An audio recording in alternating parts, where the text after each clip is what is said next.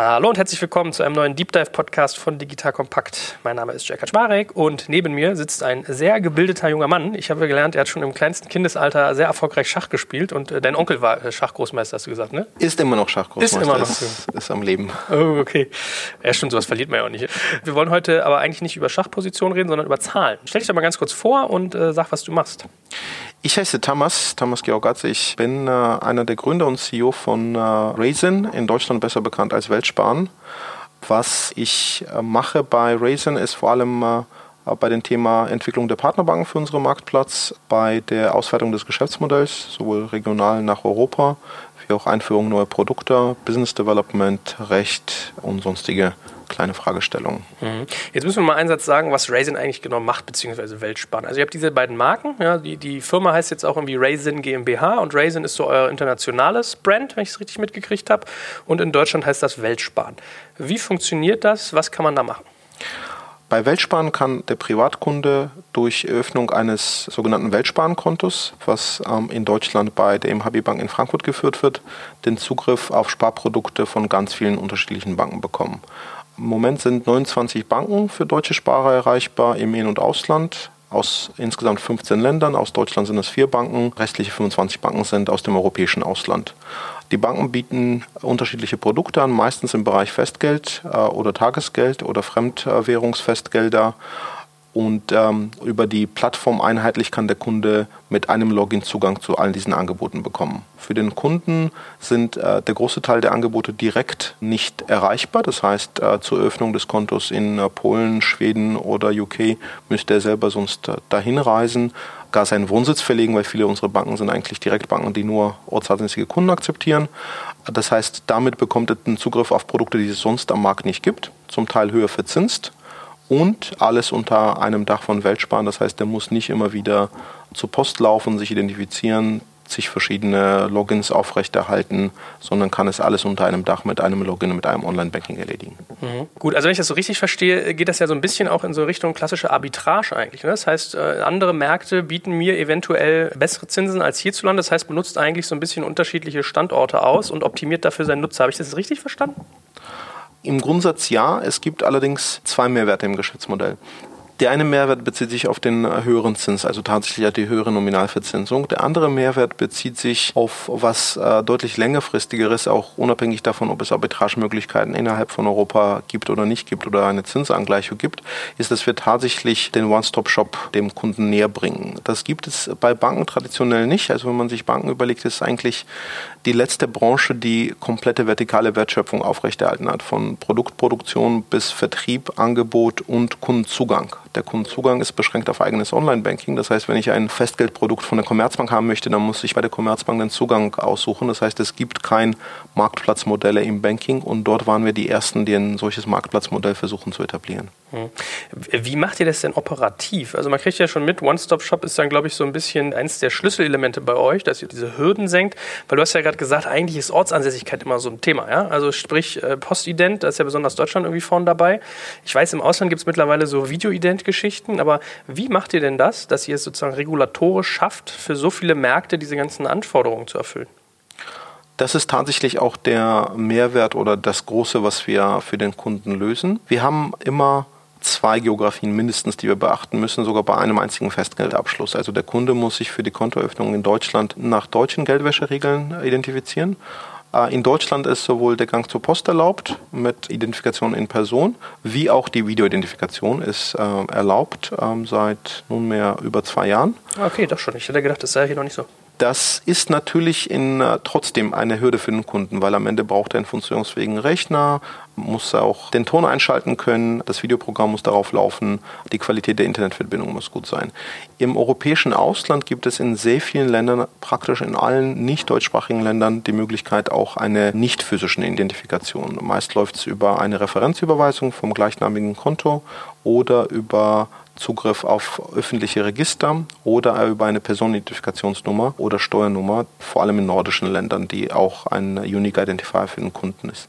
Das heißt, diese zwei Welten, physische Identifikation in Deutschland müssten wir immer im Einklang mit den ausländischen Identifikationsanforderungen zusammenbringen, was dann auf der Plattform darunter läuft. Weil die Identifikation in Deutschland relativ hohe Hürden anstellt, können wir in den meisten Fällen auf ein Verlassen hinwirken der fremden ausländischen Bank.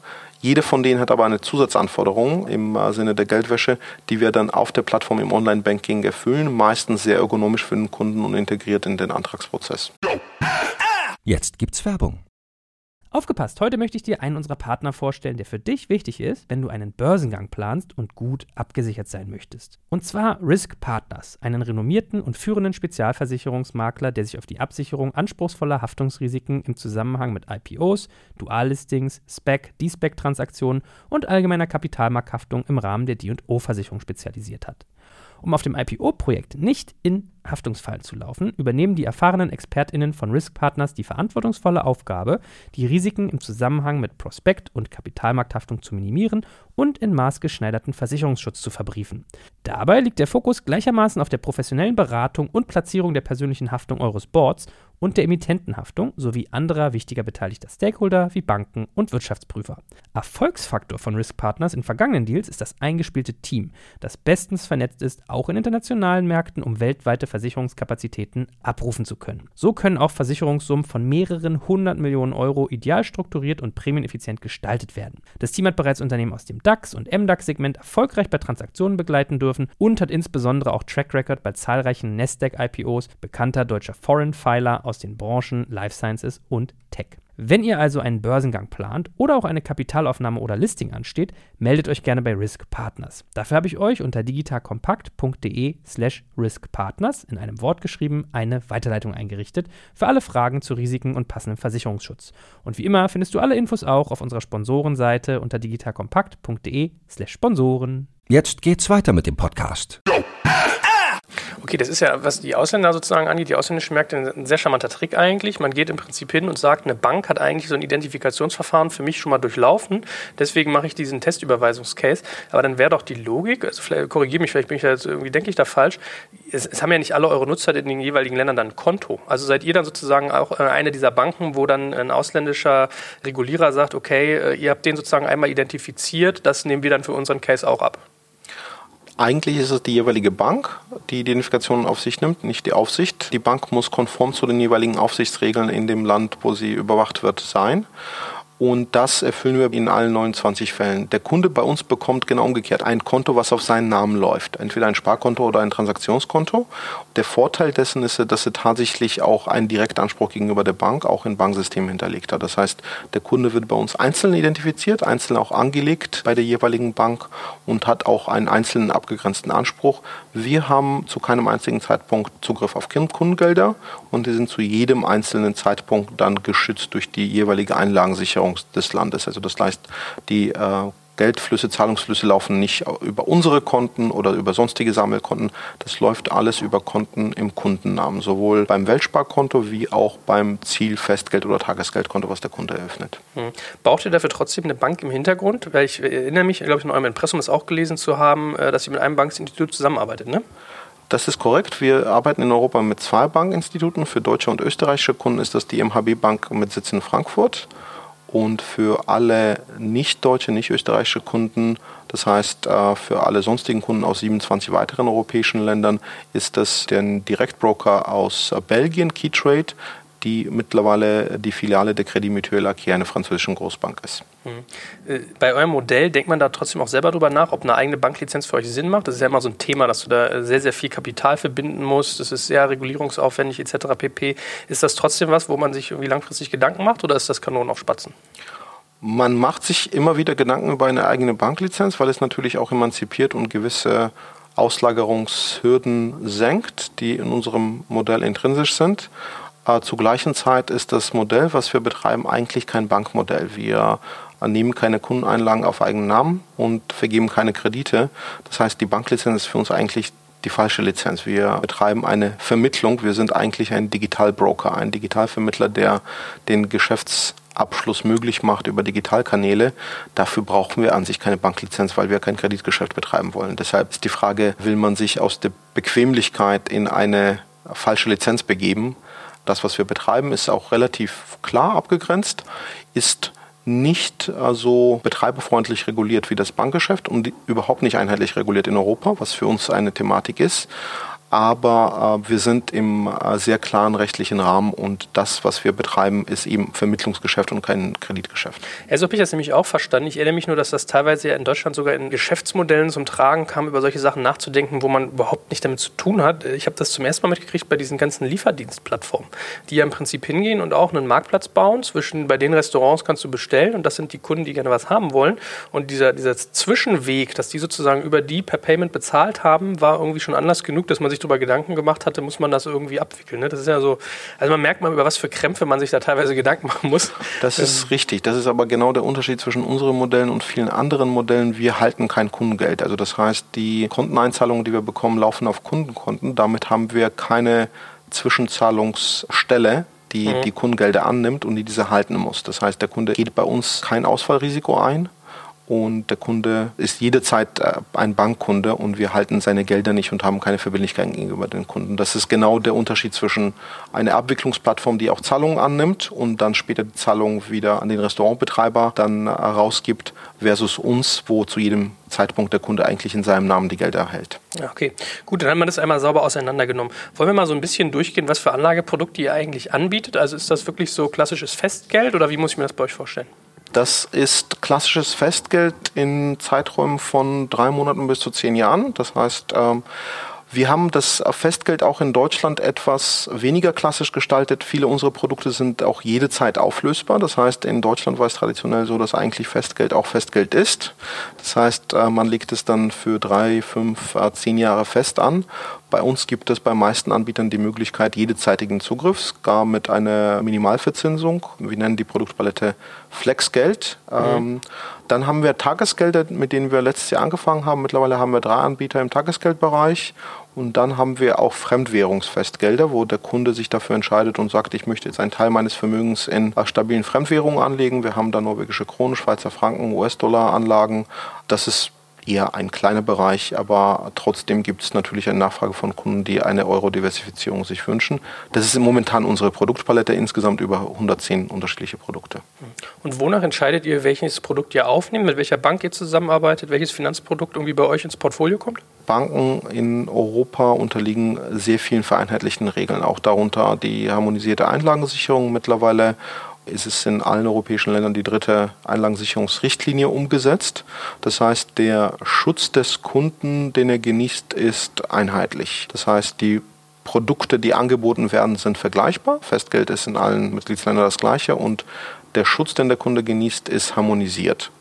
Nichtsdestotrotz ist es natürlich in unserem Interesse, dass die Banken, die auf der Plattform sind, sowohl operativ in der Lage sind, die Kundenanfragen aus Deutschland zufriedenstellend zu beantworten. Das heißt, auch große Stückzahlen bearbeiten können. Und zum anderen auch, dass kein äh, absehbares Zahlungs- oder Insolvenzrisiko droht. Das heißt, wir schauen schon auf die Auswahl, haben äh, gewisse Kriterien, die wir mit unseren Banken in Deutschland, sprich mit der MHB Bank, die mit uns zusammen das Geschäftsmodell ja betreibt, und mit Keytrade in Belgien ausgemacht haben, die wir auch sowohl anfänglich äh, begutachten wie auch monitoren. Wir haben auch Kriterien nicht nur für die Bank, sondern auch für das jeweilige Land. Also beispielsweise findet bei uns keine griechischen Banken, mhm. äh, wo wir sowohl von Reputationsrisiko wie auch äh, Beschränkungen im Zahlungsverkehr tatsächlich auch Risiken für die Kundengelder sehen würden.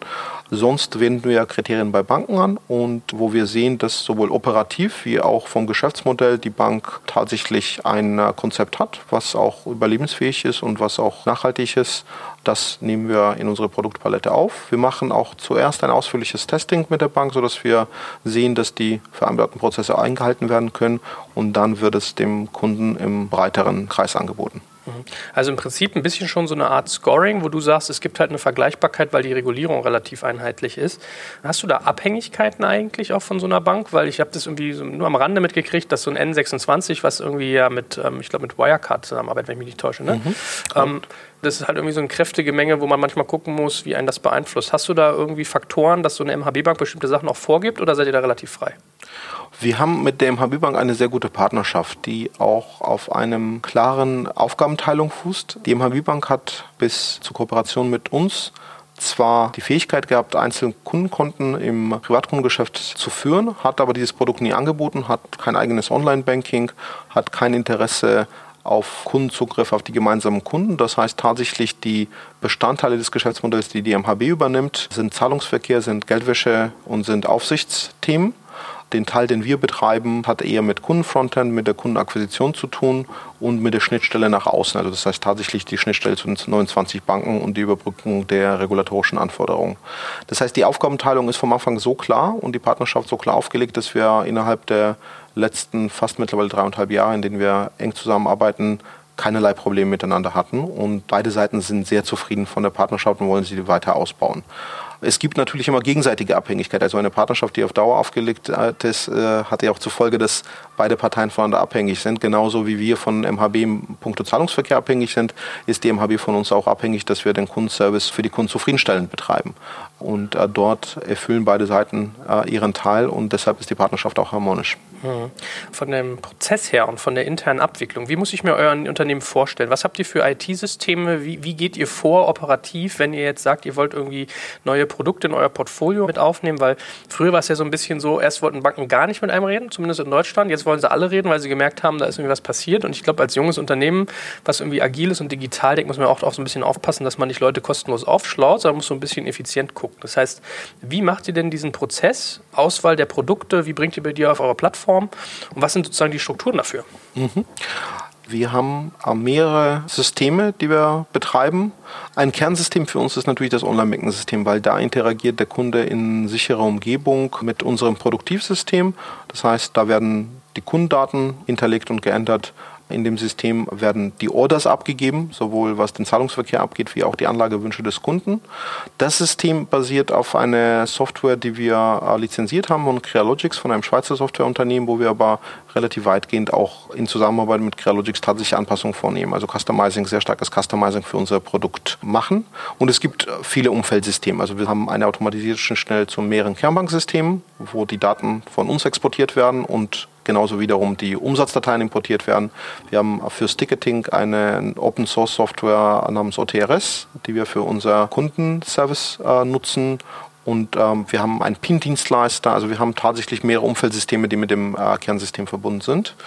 Wie äh, funktioniert so ein Produktlaunch? Zum einen braucht es mehrere Beteiligte, also das heißt, wir reden mit einer Bank über eine potenzielle Kooperation es gibt mittlerweile beides. Also sowohl wir sprechen an, wie auch wir werden angesprochen. Wir sind relativ präsent auf Konferenzen, auf inhaltlichen Veranstaltungen und wir verstehen auch, welche Banken unsere Dienstleistung gebrauchen könnten. Das heißt, nach dem initialen Kontakt gibt es meist einen äh, Workshop vor Ort, wo wir das Produkt im Detail erklären, wo wir auch unser IT-System mit dem Zugriff auf die Kundendaten und ähnliches erklären. Und danach geht es äh, bei der Bank eher in eine Entscheidungsphase. Die kann von kurz bis sehr, sehr lang ausfallen. Äh, wir haben Großbanken, die über zwei Jahre für das Onboarding gebraucht haben. Wir haben auch tatsächlich in Europa führende Digitalbanken, wie zum Beispiel Alio Bank aus Polen, die in Rekordzeit von drei Monaten ein komplettes Projekt gestemmt hat. Das kommt extrem tatsächlich auf das Gegenüber an dann nach der Entscheidung gibt es tatsächlich die Projektphase, wo wir mehrere Stränge von IT-Implementierung bis Operations aufsetzen, bis äh, Vertrag und Kundendokumente in einem strukturierten Prozess gemeinsam abarbeiten. Gesamtprozess, wie gesagt, kann von drei Monaten bis über zwei Jahre dauern. War das irgendwie eine Schwierigkeit, als ihr eure Firma gestartet habt? Das ist ja gar nicht mal, dass die inkompetent sind oder unwillens. Es ist ja manchmal einfach, dass das sehr komplex ist, man viele Prozesse steuern muss. War das ein Problem, dass ihr sozusagen so lange eigentlich braucht, bis ihr Proof of Concept habt, weil ihr die ganze Anrollphase so lange gestalten müsst? Natürlich, das ist beim Aufbau des Marktplatzes das größte Problem, eigentlich die ersten drei, vier Partner zu bekommen und einen Marktplatzcharakter aufzubauen. Das ist auch verständlich. Also wenn man eine Bank hat, die zum ersten Mal auf den äh, größten europäischen Markt geht, dort sich auf einen Anbieter verlässt, der eigentlich selbst ein Startup ist. Und äh, seien wir ehrlich, auch alle Startups haben eine unklare Zukunft. Also es ist unklar, ob das Konzept sich beweist oder ob man dann selber die Scherben auffegen soll. Und wir sind im Markt das Gesicht dieser ganzen 29 Banken. Das heißt, äh, das ist schon ein äh, gewisser Sprung, den man machen muss und der ist auch verständlich. Das heißt, die Akquisition der Banken war natürlich am Anfang die größte Herausforderung, die wir hatten. Im ersten Jahr hat es einen sehr großen Aufwand gebraucht, die neue Bank heranzubekommen. Wir haben im letzten Jahr beispielsweise mit zwölf Banken gestartet und waren zum Ende des Jahres bei 27 Banken, also haben die Anzahl der Banken mehr als verdoppelt auf der Plattform im Jahre 2016. Sind im Moment bei 29 Banken und das heißt, das Wachstum des Marktplatzes im Sinne von Anzahl der Banken hat sich beschleunigt. Und das hat mit mehreren Komponenten zu tun. Zum einen ist, wir sind glaubwürdig, wir können liefern, wir haben sehr gute Strukturen und Systeme. Zum anderen haben wir natürlich von einer MVP-Lösung zu einer viel stärkeren automatisierten Lösung und zu API-Schnittstellen migriert. Das heißt, auch die technische Facette, die wir anbieten, ist deutlich reifer heute, als sie es vor drei Jahren war. Mhm. Wie ist denn das? Macht ihr eigentlich auch trotzdem, dass ihr Empfehlungen aussprecht? Weil man hat ja so bei klassischen Finanzberatern, da bist du ja gerne mal bei diesem Interessenskonflikt, kriege ich nur das Produkt angeboten, was für mich passt oder das, wo es den größten Kickback für den Dienstleister gibt. Also macht ihr das auch, dass ihr sagt, mit deiner irgendwie äh, Filtervorgabe ist, würden wir dir jetzt Folgendes empfehlen oder versucht ihr das rein datengetrieben den Nutzer selbst machen zu lassen?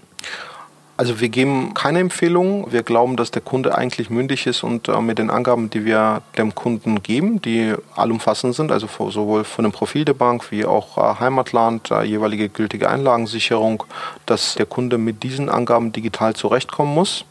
Wir haben auch unser Geschäftsmodell so aufgebaut, dass wir maximal neutral sind im Sinne von Anreizen.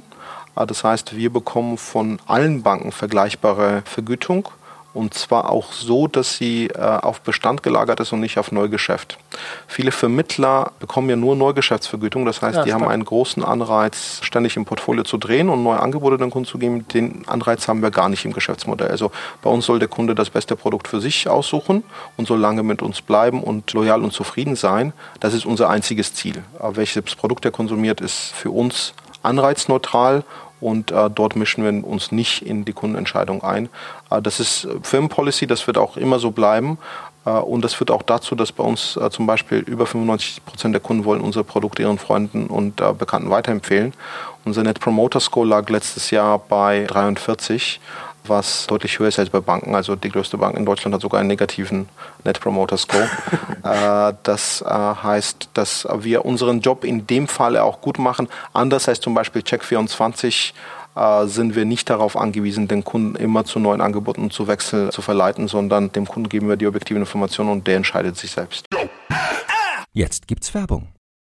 Aufgepasst, heute möchte ich dir einen unserer Partner vorstellen, der für dich wichtig ist, wenn du einen Börsengang planst und gut abgesichert sein möchtest. Und zwar Risk Partners, einen renommierten und führenden Spezialversicherungsmakler, der sich auf die Absicherung anspruchsvoller Haftungsrisiken im Zusammenhang mit IPOs, Duallistings, SPEC, D-SPEC-Transaktionen und allgemeiner Kapitalmarkthaftung im Rahmen der D&O-Versicherung spezialisiert hat. Um auf dem IPO-Projekt nicht in Haftungsfallen zu laufen, übernehmen die erfahrenen ExpertInnen von Risk Partners die verantwortungsvolle Aufgabe, die Risiken im Zusammenhang mit Prospekt- und Kapitalmarkthaftung zu minimieren und in maßgeschneiderten Versicherungsschutz zu verbriefen. Dabei liegt der Fokus gleichermaßen auf der professionellen Beratung und Platzierung der persönlichen Haftung eures Boards und der Emittentenhaftung sowie anderer wichtiger beteiligter Stakeholder wie Banken und Wirtschaftsprüfer. Erfolgsfaktor von Risk Partners in vergangenen Deals ist das eingespielte Team, das bestens vernetzt ist, auch in internationalen Märkten, um weltweite Versicherungskapazitäten abrufen zu können. So können auch Versicherungssummen von mehreren hundert Millionen Euro ideal strukturiert und prämieneffizient gestaltet werden. Das Team hat bereits Unternehmen aus dem DAX und MDAX-Segment erfolgreich bei Transaktionen begleiten dürfen und hat insbesondere auch Track Record bei zahlreichen Nasdaq-IPOs bekannter deutscher Foreign Filer aus den Branchen Life Sciences und Tech. Wenn ihr also einen Börsengang plant oder auch eine Kapitalaufnahme oder Listing ansteht, meldet euch gerne bei Risk Partners. Dafür habe ich euch unter digitalkompakt.de/slash riskpartners in einem Wort geschrieben eine Weiterleitung eingerichtet für alle Fragen zu Risiken und passendem Versicherungsschutz. Und wie immer findest du alle Infos auch auf unserer Sponsorenseite unter digitalkompakt.de/slash Sponsoren. Jetzt geht's weiter mit dem Podcast. Also das sollten wir wirklich mal spezifizieren, ist ein guter Punkt, wie ihr eigentlich Geld verdient. Ich habe immer gedacht, dass ihr euch einfach einen Teil sozusagen der Gewinne abschlagt. Ja? Also ich habe in so einem klassischen Arbitragemodell gedacht, aber es ist wirklich so, ihr werdet im Prinzip von den Banken mit Geldern versehen, wenn ihr da irgendwie Bestandsgeschäft fördert. Genau, also die Vergütung auf unserer Seite, die hat eine etwas andere Komponente als klassische Vermittler. Die Dienstleistung, die ein klassischer Vermittler erbringt, ist, das Produkt dem Kunden zugänglich zu machen, was ohnehin schon am Markt zugänglich ist. Also das heißt, die Wertschöpfungstiefe ist sehr klein. Das ist äh, schlicht und einfach der Kundenzugang. Deshalb wird der Vermittler nur dieser Kundenzugang honoriert und äh, der Abschluss honoriert. Bei uns ist Dienstleistung auf viel größere Dauer angelegt. Also wir haben eine technische Dienstleistung nach hinten, das heißt tatsächlich die Überbrückung der KYC und äh, Geldwäsche-Anforderungen. Wir haben Kundenservice-Komponente, wir haben Kundenakquisitionskomponente, wir haben Kundenbetreuungskomponente. Wir bauen auch für die Banken natürlich Landing-Pages, betreiben auch Werbung für die auf den Portalen. Das heißt, die Dienstleistungen, die wir bieten, die ist auf viel längere Dauer und auch auf den Bestand ausgerichtet. Deshalb positionieren wir uns auch gegenüber den Banken und das holen wir auch durch, dass wir tatsächlich den Aufwand, den sie sonst selber betreiben müssten, zum äh, Aufbau des Geschäftsmodells und zum Angebot der Produkte ins Ausland, den komplett übernehmen. Also wir sind günstiger, wir sind Pay-as-you-go, also wir sind Art Software as a Service. Das heißt, wir nehmen nur Bestandsgebühren abhängig davon, wie viel wir vermitteln. Das heißt, es ist eigentlich ein No-Regret zu geringeren variablen Kosten als das, was die Bank selber kosten würde. Damit müssten wir überhaupt keinen Abschlag von den Konditionen nehmen. Teil unserer Konditionen sind sogar besser als im Inland für die eigenen Kunden. Ähm, das hat sogar auf die erste Seite der irischen Presse geschafft. AIB hat in Deutschland deutlich bessere Konditionen angeboten für Festgelder als im irischen Markt. Und das ist kein Einzelfall. Also zeitlang die meisten sogar Anbieter haben bessere Konditionen bei uns auf der Digitalplattform angeboten als im Heimatmarkt über die Filialen. Und das hat auch damit zu tun, dass wir unsere Proposition sehr klar erklären können und die auch auf Dauer günstiger und äh, digital ist. Mhm. Ich meine, da kriegt man ja mit, Kundenbeziehung ist so ein bisschen euer Kernasset, was ihr eigentlich aufbaut. Und da ist ja jetzt Festgeld irgendwie wahrscheinlich nur ein Punkt, den man angehen kann. Habt ihr irgendwie noch weitere Finanzprodukte, von denen ihr überlegt, eure Kundenbeziehung damit weiter zu monetarisieren oder einfach das Angebot zu erweitern? Ja, definitiv. Wir werden dieses Jahr mehrere neue Produkte starten. Zum einen wollen wir unser Produkt auch Geschäftskunden zugänglich machen. Da arbeiten wir auf den Start im Frühsommer hin. Wir haben auch mehrere Banken, die bereits in der Projektphase sind, sodass wir den Vorteil, den wir Privatkunden anbieten, auch Geschäftskunden anbieten. Die Geschäftskunden der Mittelstand in Deutschland sind ja von Negativzinsen besonders betroffen, weil Großbanken als erstes die Negativverzinsung bei Geschäftskunden einführen, weil es natürlich weniger negative PR zur Folge hat und weniger Öffentlichkeitsausstrahlung. Aber das sind die Leidtragenden. Bei Privatkunden werden wir das Angebotsportfolio weiter äh, erweitern. Also nicht nur, dass da etliche neue Banken auf die Plattform kommen werden, sondern wir werden auch den Kunden erstmalig Angebote jenseits der traditionellen Tages- und Festgelder anbieten. Was wir im Gespräch mit unseren Kunden herausgefunden haben, dass sie mit der Dienstleistung insgesamt sehr zufrieden sind und dass sie glauben, dass wir tatsächlich das, was wir tun, den unparteiisch gute Angebote zur Verfügung stellen und kostenlos und bequem online. Und das wollen sie auch bei anderen Produktgruppen sehen. Der Kunde, den wir haben, ist in der Regel unzufrieden mit seiner Hausbank. Der hat es gesehen, dass über mehrere Jahrzehnte äh, der Filialberater eigentlich möglichst teure Produkte, die die der Bank nutzen, also die Kritik, die du geäußert hast, perzipiert zumindest so verhalten haben. Und die Bereitschaft der Kunden auch tatsächlich das Vermögen aus anderen Assetklassen anzuziehen und über unsere Plattform anzulegen, ist recht groß.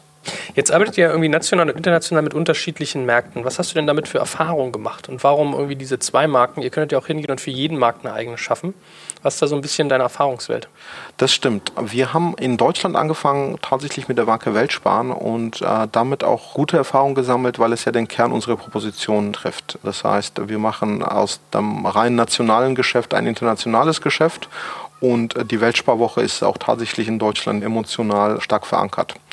In Deutschland die Marke betreiben wir seit über drei Jahren, pflegen die auch, haben auch TV-Kampagnen gefahren und nutzen in Österreich auch die äh, identische Marke. Für unser internationales Geschäft haben wir für einen äh, leichter auszusprechenden internationalen Begriff entschieden, weil sowohl der Begriff Weltsparen ist schwer für Süd- und auch zum Teil Osteuropäer einzutippen, auszusprechen, zu suchen. Äh, und äh, zum anderen ist, dass wir diese Begrenzung auf Sparprodukt tatsächlich mittelfristig aufgeben wollen. Das heißt, daraus kommt auch der Begriff Raisin, der auch eine inhaltliche Bedeutung hat wie eine Rosine, ähm, okay, ich dachte, wie steigen. Okay. Ja, in der Tat äh, beides. Wir denken darüber nach, dass wir Raise Interest, Steigerung der Zinsen, auch dem Kunden in Aussicht stellen, zugleich eigentlich auch einen positiven Begriff für Rosine haben. Das soll keine Rosinenpickerei äh, eigentlich äh, rüberbringen, weil es ja eher ein deutscher Begriff ist, das heißt der Cherrypicking im Englischen. Ja. Aber wir fanden die Marke gut, die ist auch in allen Ländern, kommt sie gut positiv an, die ist leicht auszusprechen und hat auch für uns eine inhaltliche Bedeutung. Deshalb die Entscheidung, in Europa eine einheitliche Marke zu nutzen, die dann nicht Weltsparen heißt. Wie kommt es? Ich habe mir beide Seiten angeguckt. Raisin verspricht irgendwie bis zu 1,5 Prozent Zinsen und Weltsparen äh, bis zu 3 Prozent. Warum hast du da eine Abweichung drin? Weltsparen hat deutlich mehr Anbieter auf der Plattform, auf dem Marktplatz, als die Raisin-Plattform tun. Okay. Bei Weltsparen haben wir 29 Banken live. Äh, auf der österreichischen Plattform sind es gerade 15 und auf den äh, Raisin-Plattformen sind es in der Regel vier bis fünf Banken, die wir live haben. Unser Schwerpunkt jetzt dieses Jahr ist, weil wir letztes Jahr viele dieser Plattformen neu gestartet haben. Also zum Beispiel haben wir erst im Dezember die spanische Plattform äh, gelauncht, ist die Anzahl der Banken und die Breite der Angebote dort zu erhöhen. Das heißt, für jede Bank ist es natürlich auch ein gewisser Aufwand, sowohl die regulatorischen Passport für das Land einzureichen, wie auch auf die Kundendokumente in fremde Sprache sich einzustellen und ähnliches. Das heißt, dort bieten wir den Banken auch äh, entsprechenden Support, dass sie uns auf dem Weg ins europäische Ausland begleiten wie du zu Recht gesagt hast, bei Banken dauert es äh, ja. ein wenig. Äh, wir kommen aber gut voran. Also ich glaube, wir werden dieses Jahr die Bandbreite der Angebote auf europäischen Plattformen deutlich ausweiten. Ja, okay, ist interessant. Man denkt halt irgendwie, die äh, kooperieren mit dir und hast sozusagen den Freibrief, dass du dann derjenige bist, der die Anforderungen umsetzt. Nee, das muss jeder einzeln machen. Okay, dann läuft das natürlich ein. Jetzt seid ihr irgendwie so ein typisches Modell, wo man irgendwie als extern am Anfang sagt, ach, ist so schwer zu umzusetzen und es ist ja so ein typisches Millennial-Thema. Ja? Also junge Leute, die Digitalos nutzen das. Was ich mitgekriegt habe, ist bei euch irgendwie sogar ein Großteil der Anleger über 50. Das heißt, es ist gar nicht so ein klassisches Millennial-Thema, sondern auch so die typischen Silver-Surfer nutzen euch eigentlich. Ist, ist, das richtig in der Wahrnehmung? Also habt ihr auch irgendwie älteres Publikum bei euch auf der Seite? Das ist korrekt, ja. Hm. Wahrscheinlich Großteil männlich, wäre ich jetzt mal eher tippen, oder? Großteil männlich, ja. Also bei uns ist ja natürlich, das Kundenprofil hängt sehr stark mit dem Produkt zusammen. Also das heißt tatsächlich, wir bilden eher nicht den durchschnittlichen Internetnutzer ab, den der am meisten die Zeit im Netz verbringt, sondern eher den durchschnittlichen Sparer ab. Dadurch, dass nach 40 erst eigentlich das Nettoansparen anfängt damit hängt auch unser Kundenprofil zusammen. Also das heißt, die äh, großen Privatvermögen liegen auch in Deutschland bei Haushalten mit äh, 50 plus. Okay. Und das sind auch die Kunden, für die unser Produkt dann am relevantesten ist. Ja, sehr nachvollziehbar. Lass uns doch mal so ein bisschen darauf eingehen, wie ihr irgendwie Nutzer gewinnt. Weil du hast schon gesagt, ihr habt TV-Kampagnen gemacht. Das ist ja irgendwie immer ein teures Unterfangen und du bist ja mittlerweile in einem harten Wettbewerb mit anderen äh, Online-Anbietern, die auch alle so Direct-Response-Geschichten machen.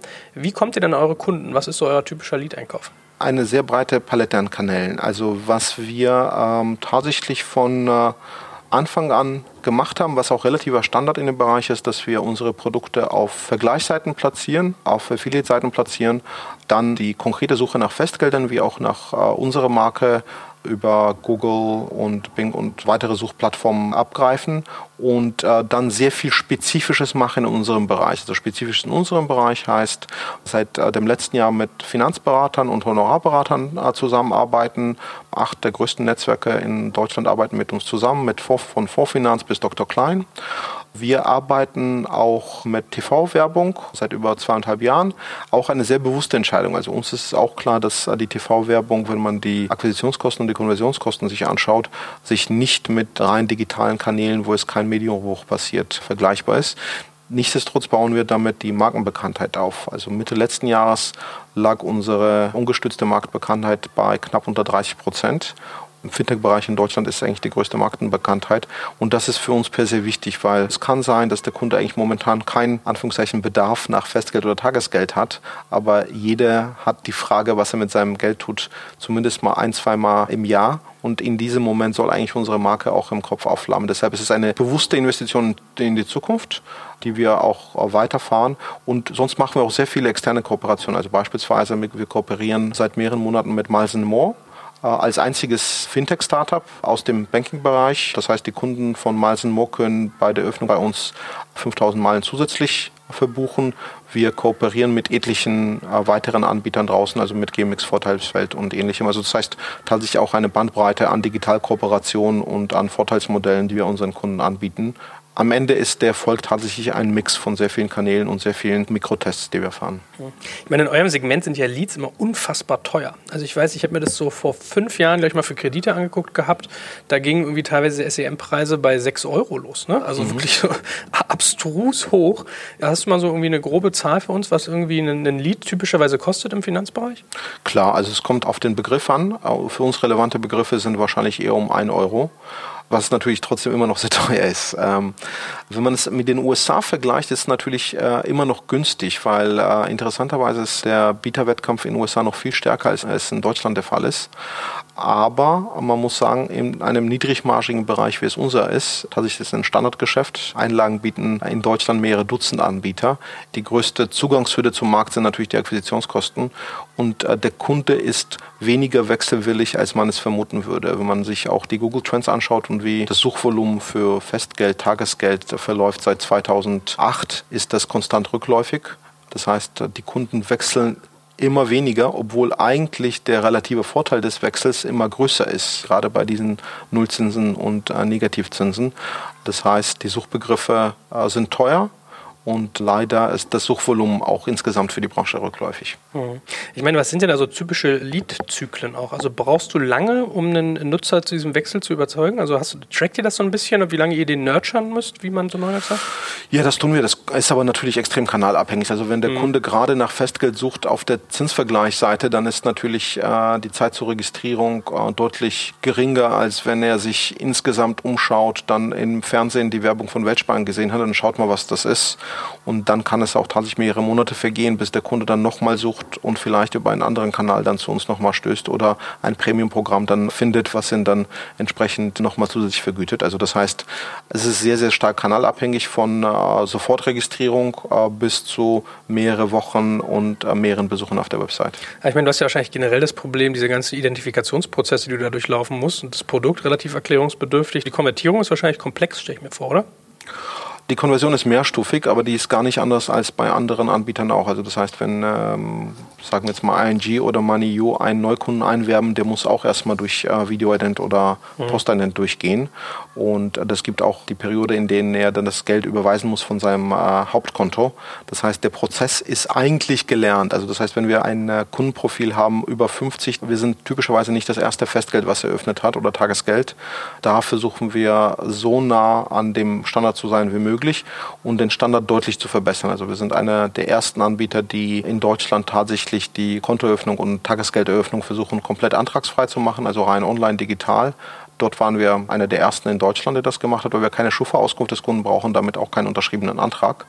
Wir sind einer der ersten, die eigentlich äh, sofort Zugang zum dem Kunden erlauben und das setzen der E-Mail auch als Identifikationskriterium statt einer komplexen Kontonummer. Also da versuchen wir tatsächlich dem Kunden den Erstzugriff maximal zu erleichtern und die Konversion äh, zu verbessern und eher näher an eine Amazon-Einkaufserfahrung zu rücken, als an eine traditionelle mit IBAN-Eingabe äh, liegende Erfahrung. Das ist noch ein gewisser Weg dahin, aber ich glaube, wir sind mittlerweile auch in der Konversion sehr, sehr gut geworden. Jetzt gibt's Werbung. Aufgepasst, heute möchte ich dir einen unserer Partner vorstellen, der für dich wichtig ist, wenn du einen Börsengang planst und gut abgesichert sein möchtest. Und zwar Risk Partners, einen renommierten und führenden Spezialversicherungsmakler, der sich auf die Absicherung anspruchsvoller Haftungsrisiken im Zusammenhang mit IPOs, Duallistings, SPEC, D-SPEC-Transaktionen und allgemeiner Kapitalmarkthaftung im Rahmen der D&O-Versicherung spezialisiert hat. Um auf dem IPO-Projekt nicht in Haftungsfall zu laufen, übernehmen die erfahrenen ExpertInnen von Risk Partners die verantwortungsvolle Aufgabe, die Risiken im Zusammenhang mit Prospekt- und Kapitalmarkthaftung zu minimieren und in maßgeschneiderten Versicherungsschutz zu verbriefen. Dabei liegt der Fokus gleichermaßen auf der professionellen Beratung und Platzierung der persönlichen Haftung eures Boards und der Emittentenhaftung sowie anderer wichtiger beteiligter Stakeholder wie Banken und Wirtschaftsprüfer. Erfolgsfaktor von Risk Partners in vergangenen Deals ist das eingespielte Team, das bestens vernetzt ist, auch in internationalen Märkten, um weltweite Versicherungskapazitäten abrufen zu können. So können auch Versicherungssummen von mehreren hundert Millionen Euro ideal strukturiert und prämieneffizient gestaltet werden. Das Team hat bereits Unternehmen aus dem DAX und MDAX-Segment erfolgreich bei Transaktionen begleiten dürfen und hat insbesondere auch Track Record bei zahlreichen Nasdaq-IPOs bekannter deutscher Foreign Filer aus den Branchen Life Sciences und Tech. Wenn ihr also einen Börsengang plant oder auch eine Kapitalaufnahme oder Listing ansteht, meldet euch gerne bei Risk Partners. Dafür habe ich euch unter digitalkompakt.de slash riskpartners in einem Wort geschrieben eine Weiterleitung eingerichtet für alle Fragen zu Risiken und passendem Versicherungsschutz. Und wie immer findest du alle Infos auch auf unserer Sponsorenseite unter digitalkompakt.de slash Sponsoren. Jetzt geht's weiter mit dem Podcast. Mhm. Lass uns doch mal so ein bisschen über eure Investoren sprechen. Also wir haben jetzt sozusagen viel über Menschen geredet, die über euch investieren, aber es gibt ja auch Menschen, die euch, in euch direkt als Firma investieren, eure Geldgeber. Äh, ihr habt bisher drei große Finanzierungen durchgeführt, was ich mitgekriegt habe, über 7,5 Millionen, 20 und 30, also schon signifikant. Kannst du so ein bisschen was irgendwie zu den Abläufen sagen, was so eigentlich eure Finanzierungshistorie ist und vielleicht auch gerade auch die Strategie? Also wonach habt ihr eure Investoren ausgesucht? Was ist da so der Gedanke? Genau, also ich glaube, die Finanzierungshistorie ist eher klassisch. Also wir haben äh, tatsächlich im äh, Bereich Freunde und Familie die ursprüngliche Finanzierung zusammengesammelt. Das Gute daran ist, dass Freunde tatsächlich auch finanzkräftig waren, weil äh, ja, also kommen alle von McKinsey. Ich war dort Partner, das heißt etliche äh, McKinsey-Direktoren oder ehemalige Klienten haben sich in der Frühphase beteiligt. VCs sind in der Series A dazugekommen. Lead Investor war damals Index Ventures. Dann hatten wir in Series B einen kalifornischen Investor, Ribbit Capital, der auf rein auf Fintech spezialisiert ist. Und dann in der letzten Runde, Anfang des Jahres, haben wir Thrive Capital als äh, Lead Investor gehabt. Das heißt eigentlich eine, eine klassische Finanzierungshistorie. Also von eigenfinanziert, dann Freunde, Familie, dann klassische VCs. Wie gehen wir vor oder wonach suchen wir? Ich glaube, in der Finanzierung sind wir sehr deutsch. Das heißt, wir finanzieren eher eigentlich Anführungszeichen zu früh, also sind konservativ bei der Kapitalausstattung des Geschäftsmodells, sind auch immer sehr kapitalstark. Auch Investoren fragen dann in Gesprächen, warum wir jetzt gerade jetzt nach Kapitalspritze suchen. Äh, der Grund hat auch natürlich mit dem Geschäftsmodell zu tun. Also äh, viele etliche Banken verlassen sich auf unsere äh, Prozesse. Wir haben mehrjährige Verträge. Das heißt, wir müssen auch jedes Jahr eigentlich sehr starkes Kapitalpolster aufweisen. Das war auch schon immer, wenn man das auch so sagen kann, zum Nachteil vielleicht der ursprünglichen Eigentümer des Modells etwas zu früh finanzieren und dann vielleicht die Maximalbewertung dann nicht mitnehmen. Ah, das ist das eine. Das zweite ist, wir haben gemerkt eigentlich von früher an, dass wir sehr, sehr gerne mit Profis zusammenarbeiten und je länger die Profis die Erfahrung haben, auch im Umgang mit äh, Startup-Unternehmern, desto besser. Die erste positive Erfahrung war mit Index. Sogar die Investoren, die damals sehr interessiert waren, aber nicht zum Zuge kamen, bei uns haben alle danach gesagt, Index, da macht man eigentlich nichts falsch. Also das heißt, die wissen, wie man mit Gründern umgeht, im Guten wie im Schlechten und auch wenn es scheitert, äh, die wissen, dass ein Gründer tatsächlich zum zweiten, zum dritten Mal und vielleicht zum dritten Mal dann auch den Erfolg landen wird. Das heißt, das ist auch ein sehr vertrauensvoller und positiver Umgang miteinander. Und das haben wir versucht weiter auch also fortzuschreiben. Das heißt, immer eigentlich im Zweifel für einen bekannten Namen und erfahrenes Team, was auch beim Geschäftsmodell ein Verständnis hat. Also bei Ribbit war auch der Hauptvorteil, dass die Kollegen selber gegründet haben, dann nur in Fintechs investieren und Investments wie bei Credit Karma, Wealthfront, Funding Circle und so weiter vor unserem Investment getätigt haben. Wir waren bei denen das erste Investment in Kontinentaleuropa. Das heißt, wir interagieren gerne mit bekannten Namen, aber der bekannte Name ist nicht der Grund, sondern der Grund ist der, dass da gewisse Grundregeln äh, in der Beziehung gelten, nicht sowohl beim Investment wie auch an nach dem Investment. Äh, das ist für das Gründerteam, was das Geschäftsmodell immer noch betreibt, eigentlich sehr, sehr wichtig. Hm. Wie planbar ist denn eigentlich so ein Finanzierungsprozess? Weil ihr wart ja durchaus mit eurer letzten Finanzierung auch in so einem Zeitfenster, wo das Klima des Marktes, da hat man ja keinen Einfluss drauf, jetzt irgendwie nicht ideal ist für euer Thema, ja, gefühlt als Index und uns investiert hat, dann hat es gerade eine Woche gedauert, bis die Investmententscheidung durch war, also vom ersten Treffen bis zur finalen Investmententscheidung. Wow.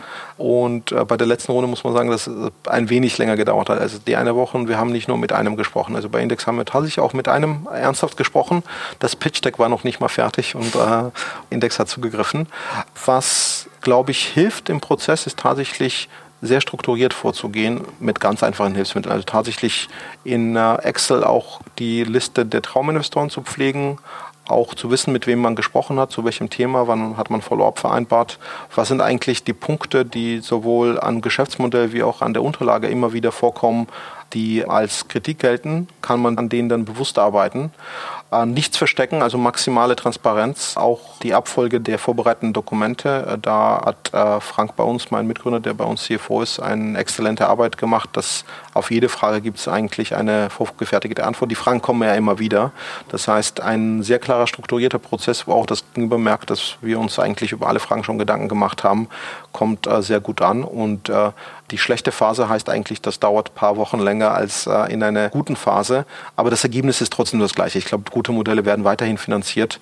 Weniger Hype ist auch gar nicht so ungesund, weil weniger Hype heißt, dass es nicht so schwer in uh, Series B und Series C zu finanzieren. Wenn man ein zu frühes Modell mit ganz viel uh, Euphorie finanziert, wird es desto schwerer für die Gründer dann mit in Series B und Series C eine sinnvolle Finanzierung für das Geschäft durchzusetzen. Deshalb also ich finde es eigentlich gesund, dass der Hype da abgeebbt hat und dass die Investoren auch nach Kennzahlen fragen und nicht nur nach dem schönen Interface.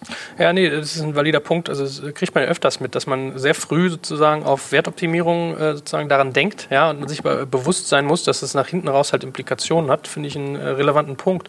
Wie ist es denn bei eurer Wertentwicklung? Also ich habe für eure Series B ausgerechnet, dass ihr so roundabout 120 Millionen Euro wert wart, ja, zu dem Stand, äh, Zeitpunkt. Series C haben wir gerade im Vorgespräch schon gemerkt, ich kam auf äh, 140 Millionen, das ist irgendwie offensichtlich falsch, ja. Also ähm, vielleicht kannst du aber mal so ein bisschen äh, Werteentwicklung bei euch beschreiben, wie du euch da verortest. Hast ja schon ein bisschen gesagt, ihr habt mhm. teilweise eher mal in Kauf genommen, dass man da einen Abstrich macht, aber also genau, also die Wertentwicklung in Series C war auf Pre-Money höher als Post-Money in der Vorrunde. Die Zahlen sind, glaube ich, klein wenig Series C äh, eher falsch als Series B. ähm, was uns äh, wichtig war in der Finanzierungsrunde, genauso wie du gesagt hast, wir hatten sogar sowohl in Series C wie auch Series B ein äh, besseres Angebot auf dem Tisch liegen, ein geringfügig oder sogar signifikant besseres Angebot. Wir haben uns äh, mit unserem Board immer dafür entschieden, eigentlich zu sagen, was ist die Kombination aus, wie viel Know-how bringen die Kollegen mit, äh, wie viel Verlässlichkeit haben wir in dem Modell, wie viel viel Kapital können die auch tatsächlich auf den Tischen in Folgerunden legen. Und äh, bislang ist es auch so, dass alle institutionellen Investoren äh, haben bei allen Runden mitgezogen. Und das ist eigentlich auch gut, äh, da eine stabile Basis zu haben und nicht immer wieder mehrere parallel zu suchen. Das heißt, das ist so ein bisschen die Bewertungshistorie oder das, was wir dazu sagen wollen. Mhm. Nee, danke. Das ist ja schon auch irgendwie äh, sehr interessant, was du so mitgibst als Strategiefaktoren. Ich bin auch mal geneigt, dass äh, junge Unternehmer, die das mit anhören, irgendwie auch was draus ziehen können. Ja, vielen Dank. Ich finde, das ist ein äh, super spannendes Modell. Also man hört über euch viel, viel Gutes, darf man ja mal sagen. Ich versuche ja mal neutral gerne. zu sein, aber eure Investorenschaft gibt euch ja auch recht. Von daher, äh, ich danke dir ganz herzlich, dass du dir so viel Zeit genommen hast und äh, drücke natürlich die Daumen für weiterhin äh, Erfolg. Raisin sozusagen. Ne? Vielen Dank, Joel. Und ja, also wer das hört, dann sehr gerne willkommen bei uns in der Familie. Auf weltsparen.de kann man, wie gesagt, die größte Bandbreite an festen Tagesgeldern in Deutschland abschließen. Jetzt gibt's Werbung.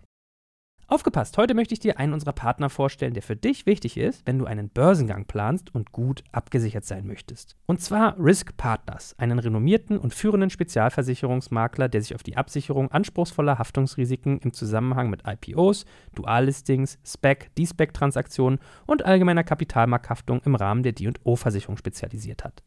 Um auf dem IPO-Projekt nicht in Haftungsfallen zu laufen, übernehmen die erfahrenen ExpertInnen von Risk Partners die verantwortungsvolle Aufgabe, die Risiken im Zusammenhang mit Prospekt- und Kapitalmarkthaftung zu minimieren und in maßgeschneiderten Versicherungsschutz zu verbriefen. Dabei liegt der Fokus gleichermaßen auf der professionellen Beratung und Platzierung der persönlichen Haftung eures Boards und der Emittentenhaftung sowie anderer wichtiger beteiligter Stakeholder wie Banken und Wirtschaftsprüfer.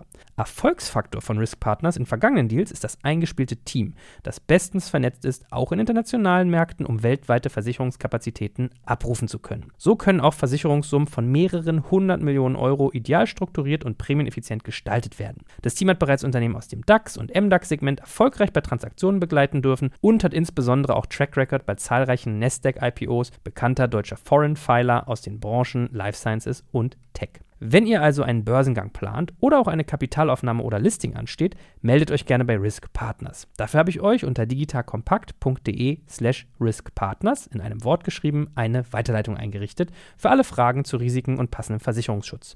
Und wie immer findest du alle Infos auch auf unserer Sponsorenseite unter digitalkompakt.de slash Sponsoren. Jetzt geht's weiter mit dem Podcast.